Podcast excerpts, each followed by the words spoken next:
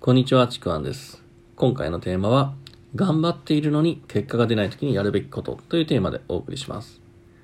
なんかね、頑張っているのになかなか結果が出ない。頑張ってもどうしてもできない。で、周りからも、なんか頑張り足りないんじゃないのかっていうふうに言われてしまう。まあ、こういう時ってあると思うんですね。で、こういう時って、自分自身では、もう正直かなり頑張ってる状態なんですね。で、もうこれ以上何を頑張ればいいのかもわからないっていうのが正直なところですよ。でも、なんか周りからとか、会社員だった上司からとか、先輩から、いや、お前頑張りが足りないんだ。もっと頑張れ、みたいな風に言われることがあるんですね。そういう風に言われると、あ、やっぱなんか自分の頑張りが足りないのかな、なんていう風に思っちゃったりすることもあるんですけどね。もうこれ本当よくあるんですよ。特にね、会社員の方は多いと思うんですよね。僕自身も会社員の頃に、なんか頑張ってもすごい結果が出ないなっていうことたくさんあって、で、なんか周りからは、いや、もうちょっとや、こうややればいいんじゃないのっていうふうにね、なんかもう自分でも、なんだろう、頑張ってるのか頑張ってないのか、いや、頑張ってるはずなのに、結果が出ないってことは頑張ってないのかっていう、なんかね、変なスパイラルに落ちることってあるんですよね。で、こういう時って、あのまあ、自分自身はすごく頑張ってるのに頑張り足りないのって言われるっていうことは、やっぱ自分の足りないのっていうふうに、すごい思い込んじゃうんですね、だんだんと。で、そうやって思い込んじゃうと、ああ、やっぱなんとかして頑張らなきゃっていうふうにね、どんどんどんどん自分を追い込んじゃうんですね。で、追い込んで、そうやって突き詰めていくと、大体そのうちにですね、燃え尽きていきます。まあ、やる気なくなります。で、やる気なくなるぐらいだったらまだいいんですけども、あの、本当にもう頑張りすぎる人は、そのままうつ状態へと、まっしぐらに行ってしまいます。で、やっぱこういうふうにね、なるって、まあ良くないんですよ、もちろん。で、こういう時やっぱり考え方を考えな、あの、変えなきゃ、全然抜け出せないんですよね。いくら同じように頑張ってもダメなんですよ。で、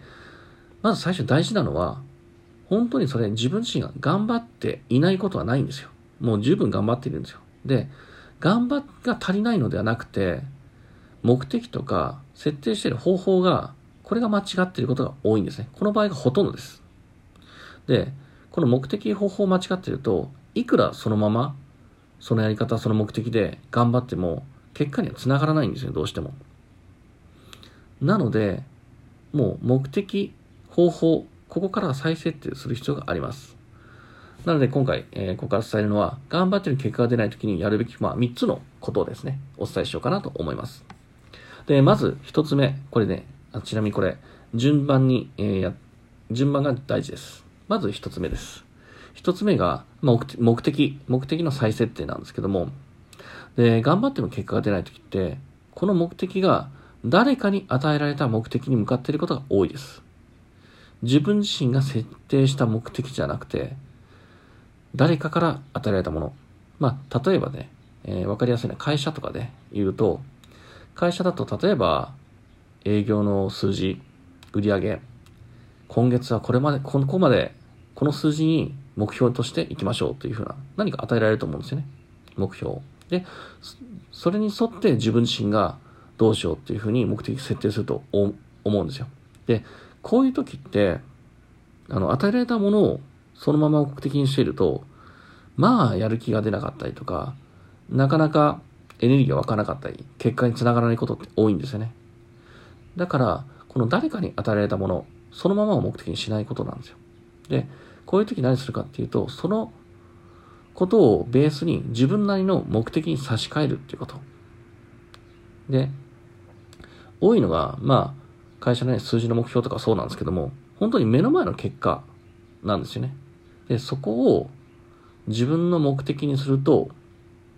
あの、さまよっちゃうし、その先がもうないんですよね。で、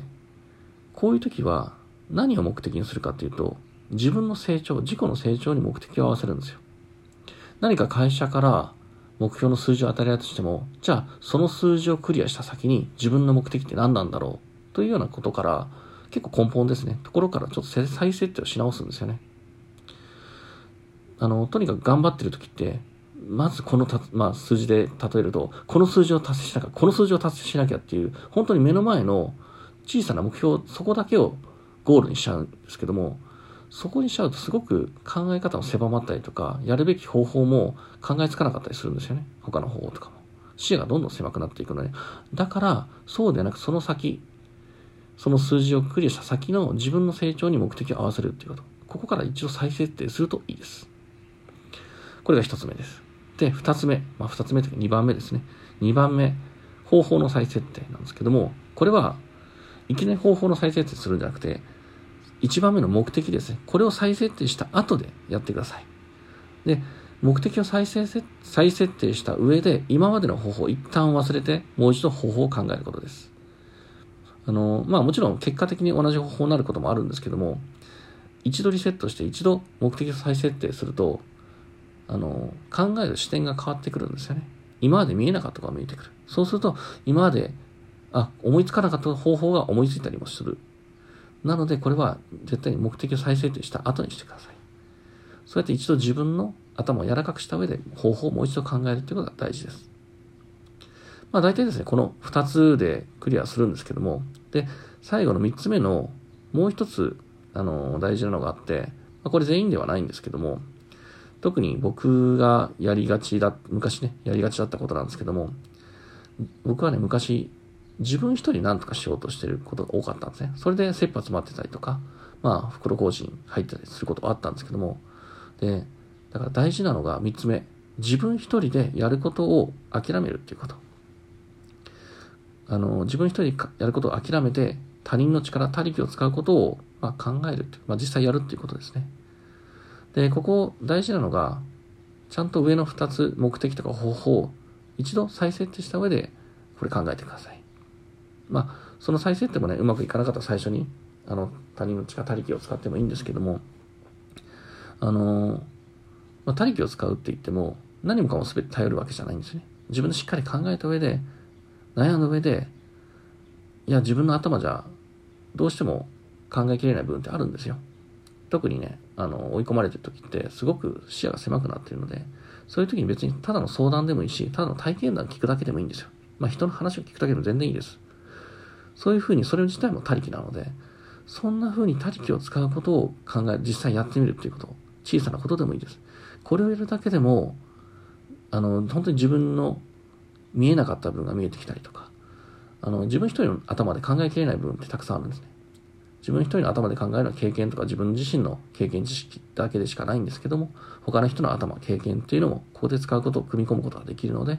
これもやることで、まあ、新しい方法が生まれたりとかするので、ぜひですね、これもやれない人はやってみてください。というわけで、えー、頑張ってる時に結果が出ない、頑張っているのに結果が出ない時にやるべきこと、3つ、目的の再設定、方法の再設定、そして自分一人でやることを諦める。